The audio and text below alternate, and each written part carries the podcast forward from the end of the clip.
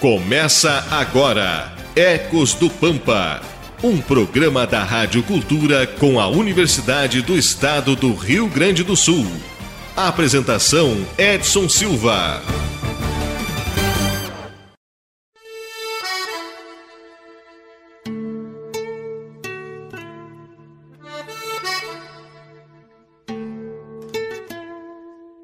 Bom dia, Livramento, bom dia, Ribeira. Estamos iniciando mais um Ecos do Pampa, aqui pela pioneira Rádio Cultura M, seu canal 1380. Mais uma manhã de sábado. Vamos falar nesta manhã sobre a situação dos solos do nosso Pampa, juntamente com a professora Adriana, a Stephanie Severo, Kathleen Sandin e Leandro Lencina. Estamos chegando com mais um programa aqui pela Pioneira. Como disse, nesta manhã vamos falar sobre o impacto do processo de arenização dos solos do Pampa. Algumas áreas do Pampa estão sofrendo um processo de arenização devido à retirada da vegetação ativa e sua substituição por monoculturas ou pastagens, na sua grande maioria. Como na região sul as chuvas são constantes ao longo do ano e os solos desprotegidos ou com pouca cobertura vegetal facilmente perdem nutrientes pela ação das enxurradas, que também formam valetas ou vossorocas nas áreas mais frágeis. Além da crescente mecanização agrícola, que nos últimos anos também provocou alguns problemas de ordem ambiental, como a diminuição da fertilidade do solo e o aumento progressivo dos processos erosivos. Chega já nesta manhã de sábado, deixando o seu bom dia. E hoje eu deixo uma pergunta.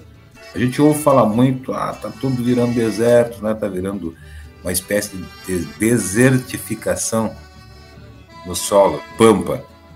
Ou é arenização, professor? O que seria o correto ou qual as diferenças entre esses processos? Bom dia. Bom dia, bom dia, Edson. Stephanie, Catherine, Leandro, bom dia a todos os nossos ouvintes, todos os nossos ouvintes.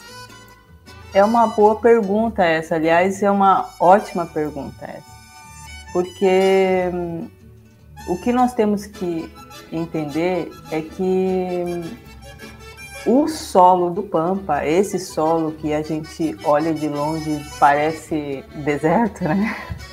É um solo frágil. Então tudo começa com a história do solo. É um solo frágil. É um solo que a sua origem a gente chama, quem estuda da onde que vem os solos, né? Então tem é, um nominho que assim é o arenito botucatu. Ele vem do arenito, então ele vem de areia. Então é um solo bem frágil. O conceito de deserto né? Tanto é que a gente fala assim, ah, o deserto. O que, que vem na cabeça quando, quando a gente pensa em deserto? A gente pensa em lugar seco, né? Em lugar que chove pouco, né? Que chega a chover 200, 300 milímetros por ano, né? Então, é, essa palavra deserto está muito conectada a essa questão do clima de ser muito seco, que não é a nossa realidade. A nossa realidade é que nós temos um solo frágil, sim, só que nós temos uma condição de umidade bem maior. A gente chega a ter 1.500 milímetros por ano de chuva. Não é a condição do conceito de deserto, por isso a arenização.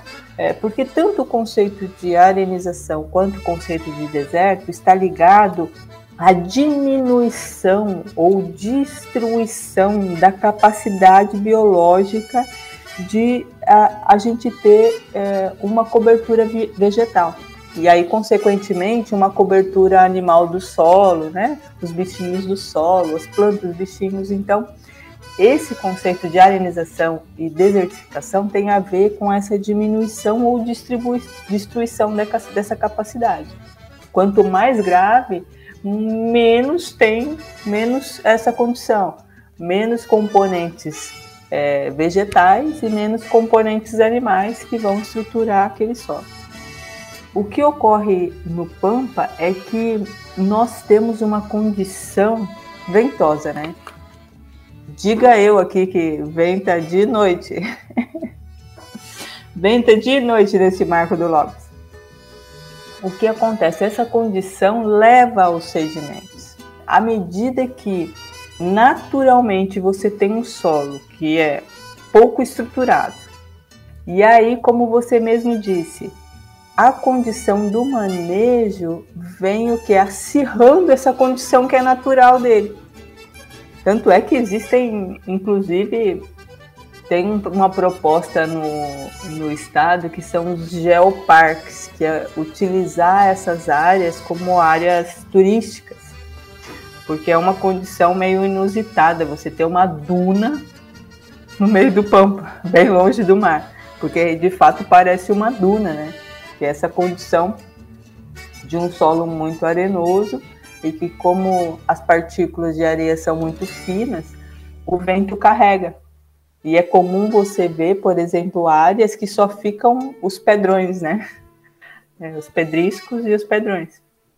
Essa é basicamente assim a diferença entre a desertificação e a arenização. Então, nós temos um processo de arenização no Pampa.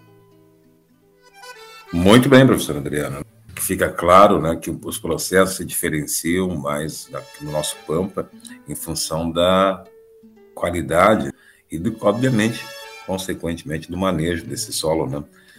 A desnutrição dele, podemos dizer, vai fazendo com que ele se torne essa área, como a gente comumente chama né, de deserto. Né?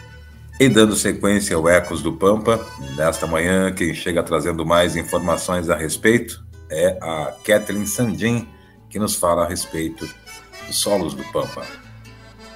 Agora, no Ecos do Pampa, curiosidades. Bom dia, Kathleen. Bom dia a todos. Então vamos falar um pouquinho da história. Historicamente, o Pampa no sul do Brasil foi utilizado desde o século XVIII para o pastoreio, que, além de produzir carne e leite, possibilitava uma ocupação rápida do território já que a forma inicial de criação era a pecuária extensiva.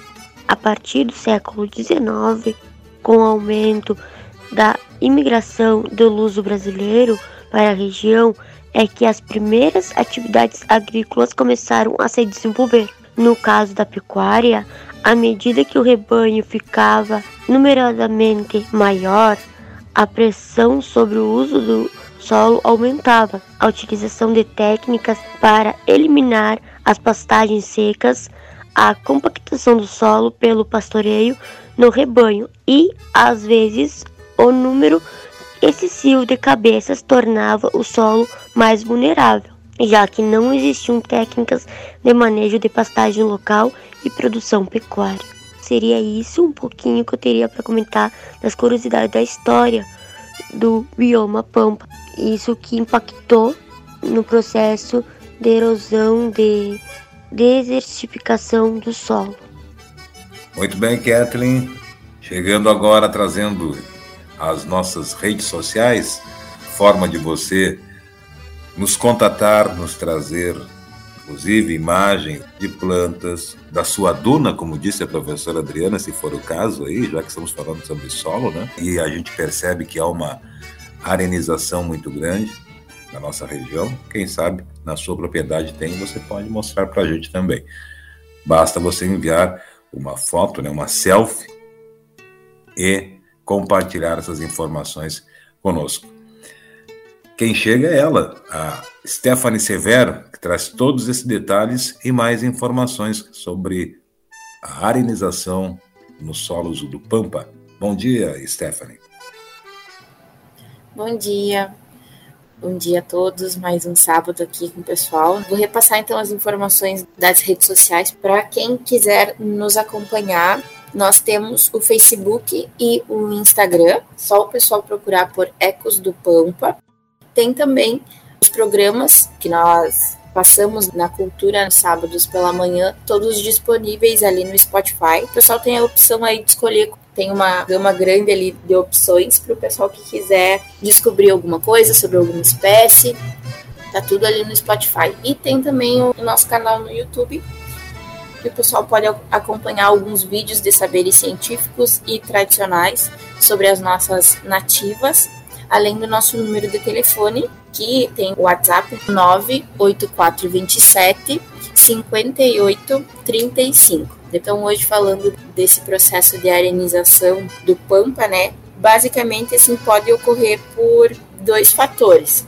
Um desses fatores é por consequência das nossas ações sobre o nosso território e outra sobre os fatores de ordem natural, como por exemplo em relação ao vento. Existe a razão humana, todas as formas que nós tratamos o solo do Pampa, de alguma forma vai refletir em alguma consequência, seja ela positiva ou negativa. E os fatores de ordem natural, a chuva, o vento, as secas, todos esses fatores que nós não temos como controlar. E isso pode acontecer em diferentes graus e intensidades e vai acarretar no comprometimento aí da fertilidade e do uso desses nossos solos. E hoje em dia o principal fator que incide aí no, no aumento de arenização é justamente as nossas ações inadequadas sobre o solo, né, por meio das atividades agropecuárias. Então, no geral, no, no bioma nos biomas no Brasil, a arenização ocorre principalmente em áreas que tenham intenso desmatamento, que sofram mineração, expansão da agropecuária, uma irrigação mal planejada, entre outros fatores. E as consequências de todos esses fatores que geram a arenização, elas não só vão afetar as questões naturais, elas vão afetar uma gama de outros pontos por consequência também. O social vai ser afetado, o econômico vai ser afetado, as famílias que, que residem sobre aquele território vão ser afetadas. Tudo isso sofre em conjunto, né? A redução ou a escassez desses recursos hídricos, da água, a matéria-prima do solo, algumas regiões que não vão mais conseguir ser agricultáveis, como a gente diz, pela baixa fertilidade do solo. Então, isso vai render muito prejuízo tanto para o meio ambiente quanto para as famílias que sobrevivem daquele solo. Isso tudo aumentando a erosão, eliminando a cobertura vegetal do solo desses locais. Toda essa perda de biodiversidade que acontece por causa dessa arenização, ela compromete o desenvolvimento geral de toda uma região. E isso vai fazer com que a gente tenha uma perca muito elevada de espécies nativas e de espécies de valor forrageiro, alimentar, uh, espécies de uso ornamental, de uso medicinal, seja pelo comprometimento então desses serviços ambientais proporcionados pela vegetação campestre nativa. É um problema muito sério que não só acontece aqui no Pampa e que a gente precisa constantemente ficar de olho sobre como a gente está agindo em cima desse solo. Acho que é um talvez um dos problemas mais urgentes daqui no Pampa, porque impossível que quando a gente vai viajar, quando a gente vai para algum lugar aí de campanha, a gente não consiga já localizar vários locais em Santana do Livramento em que a gente consegue ver a arenização, né? Verdade, Stephanie, né? Coisa que a gente está vendo cada vez mais, até em função, acredito, da monocultura, né? Que também é muito grande aqui na nossa região, na nossa área. Chega deixando seu bom dia e nos trazendo mais informações. Leandro Lencina, nesta manhã. Bom dia. Bom dia, bom dia a todos os nossos ouvintes, aos colegas também, eh, professora vamos dando sequência aí o programa, né? Dentro desse assunto tão importante aí, né? E de uma certa gravidade, inclusive, né? Que é esse processo aí de, de arenização, né? O incentivo das atividades econômicas de uso mais conscientes, né? O meio ambiente é um elemento essencial para assegurar a conservação do nosso bioma, né? Do nosso pampa. Diversificação da produção rural, a valorização da pecuária, o manejo do campo nativo, juntamente com um planejamento produtivo, consegue manter é, o respeito aos limites do nosso solo e assegurar é, a conservação da biodiversidade, né? tanto das plantas como de uma, de uma microfauna também. Desenvolvimento econômico e social. Para quem tem pequenas áreas, com a presença de, de vossorocas, a utilização de espécies nativas é essencial. O açoite a cavalo, por exemplo, que nós até mesmo já abordamos na, aqui no programa, é recomendado para esse controle, né, controle das, das vossorocas, né. Então ele acelera o processo de recuperação dessas, dessas áreas que, que apresentam esses, esses danos. Para combater, para evitar essa desertificação, né, para evitar que ela se espalhe, então a medida mais, mais eficaz é, é preservar as, essas áreas verdes e praticar o reflorestamento nessas zonas devastadas, porque a vegetação permite uma, uma maior absorção da umidade proveniente da atmosfera, né, além de tornar um clima proporcional mais ameno.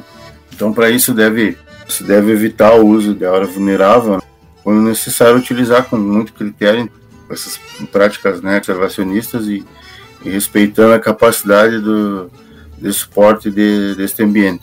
Então, trouxe mais um pouco aí desse assunto né, para esse debate. Tá certo, Leandro Lencina, obrigado. A gente ouvindo né, a palavra dos colegas, inclusive da professora, percebe que é, é um processo que ele tende a ter uma progressão, se não tratado, se não manejado. E aí eu pergunto, a gente teria algum dado sobre quais municípios estão sofrendo essa situação e se não tratado, digamos, o Edson tem uma área, seu solo está assim desprotegido, descuidado, com um manejo errado, eu posso acabar prejudicando o meu vizinho, o meu lindeiro, ou não? Professora Adriana. Ô Edson, tudo que a gente faz tem consequências, certamente para os vizinhos, para os amigos, para os parentes. Hoje o processo de arenização ele é muito centrado no sudoeste do Rio Grande do Sul e ele envolve os municípios de Rosário, São Borja, Alegrete, Cacequi, Itaqui, Manuel Viana, São Francisco de Assis, Quaraí e Unistalda. Todo esse conjunto de municípios com ênfase a Alegrete. Então, a, a maior percentagem de área em processo de realização é Alegrete. Mas pertinho de nós, a gente consegue ver ali em Quaraí e é bem triste sim ver, inclusive o processo da reincidência do uso com monoculturas em cima dos, da arenização. O que é importante tecnicamente entender é que esse processo de arenização, para além do vento, ele também é, sofre com a ação da água a ação da água, ela que faz com que você tenha o processo de estabelecimento do que a gente chama de ravinas e vossorocas. É, às vezes a gente está andando, a gente vê aquela uma linha assim que faz uma valinha. Isso é, é ravina, então é superficial. Né? Quando a gente fala que é vossoroca, é quando ele já pega a estrutura mais profunda do solo, né? Aí, de fato, as vossorocas é um estágio avançado que é mais difícil de retornar. Basicamente, você começa com esse processo a água. Primeiro, você tem esse processo do vento, que vai carregando as partículas mais finas e deixando as partículas mais grossas. Depois, você, com a água, tem o escorrimento superficial. Nesse escorrimento superficial, você faz as ravinas, que são superficiais, e aí você tem o escorrimento concentrado em alguma área. E aí, lógico que sofre essas áreas que são mais baixas, né? Que tem uma condição topográfica mais acentuada. Então, se você tem um terreno, sempre cuide desses lugares de condição topográfica que pode ter um acúmulo maior de água. Nós recentemente eu viajei para consertar o nosso automóvel que só consertava em Porto Alegre. E realmente já fazia uns meses, né, por conta da pandemia que eu não fazia esse projeto, e eu fiquei bem triste porque realmente os processos de ravina têm aumentado ao longo das rodovias entre Santana do Livramento e Porto Alegre. Existem alguns estudos, né, e não muito. O Pampa, nós precisamos avançar sobre a questão da restauração dessas áreas, tanto áreas de arenização como outras áreas. Nós precisamos avançar nisso. O que existe de estudo, e é um estudo bem antigo, que há indicação E aí, sua perspectiva técnica, eu inclusive questiono essa indicação, que é o uso de eucalipto nessas áreas de arenização. Respondendo a sua pergunta, de fato, as ravinas podem começar na sua propriedade e ir para o vizinho. O vizinho pode se cuidar, entendeu? Mas se você não se cuidar, provavelmente você vai influenciar o terreno do vizinho. A minha pergunta foi exatamente nesse intuito, né? Porque a gente percebe que tem muitos produtores aí, muitos agricultores já mudando chip, né? Com uma consciência mais atualizada sobre essa questão da estrutura da sua área, né? de como manter, de como fazer que ela tenha uma longevidade produtiva. Mas, infelizmente, outros não. E aí eu tenho lá um cuidado todo especial, um manejo, enfim, e o meu vizinho não, e eu acabo sendo prejudicado. Né? Quando a gente fala muitas vezes aqui no programa em mudar o chip, a gente precisa que todos mudem o chip. E aí nós vamos falar uma palavra que é muito utilizada né, no nosso dia a dia, para quem está ligado nas informações. Hoje vivemos num mundo globalizado, isso que a gente diz, e é verdade. Né? Estamos conectados aí de, de, toda, toda forma. E não é diferente no campo. Se não cuidarmos do nosso quadrado, poderemos prejudicar o outro. Se o outro não tiver esse mesmo entendimento, ele poderá nos prejudicar. Enfim, o prejuízo é para todos. Né? Um sente um pouco mais rápido, outros um pouco depois, mas o prejuízo é para todos. Como disse a professora Adriana, atinge todos. Vizinho, parente, amigo, irmão, enfim atinge a todos. Professora Adriana, o que mais podemos acrescentar nesse sentido? Quando a senhora fala na questão do eucalipto, eu sempre me lembro que no pé do eucalipto sempre tem muita areia, muita. não tem grama, não tem nada. Eu vejo uma, uma, uma planta que ela contribui, inclusive, para a arenização das áreas. É, o que ocorre, né? Estudiosos que propuseram isso, é lógico, existe uma comparação entre você plantar soja e eucalipto, acaba que o eucalipto é melhor, né? É, eu sempre brinco que uma vez eu escutei de um político e eu guardei isso na minha mente, que é você coloca o bode na sala. Então, à medida que você pega uma estrutura muito degradada, como uma área de arenização, você coloca soja, se você vem com eucalipto, o eucalipto vai ser muito melhor do que a soja, né? Mas não quer dizer que esse é um caminho. Né? Não quer dizer que eu sou contra o eucalipto, de forma nenhuma. Eu acho que tudo tem o seu lugar e espaço estabelecido, né?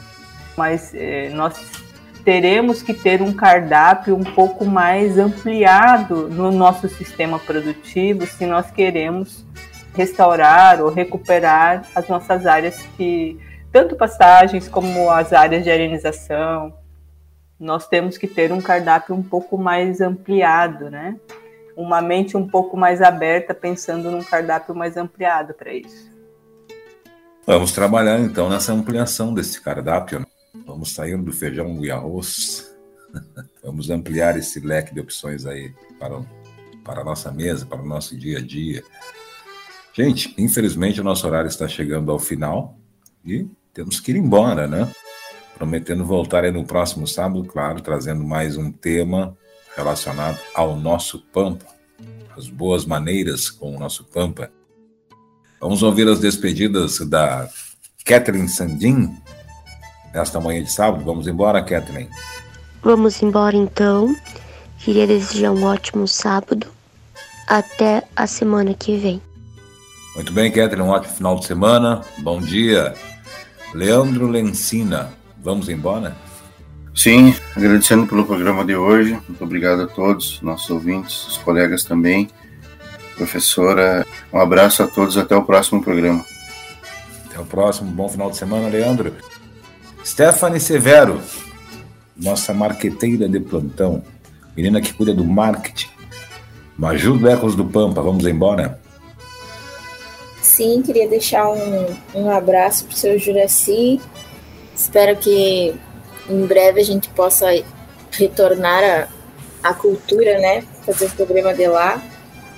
reforçar aí para o pessoal que quiser entrar em contato conosco ou acompanhar os programas, os vídeos, Facebook, Instagram, YouTube e Spotify, só procurar como Ecos do Pampa e o número de telefone que é 98427 5835. Desejar um bom final de semana a todos e até o sábado que vem.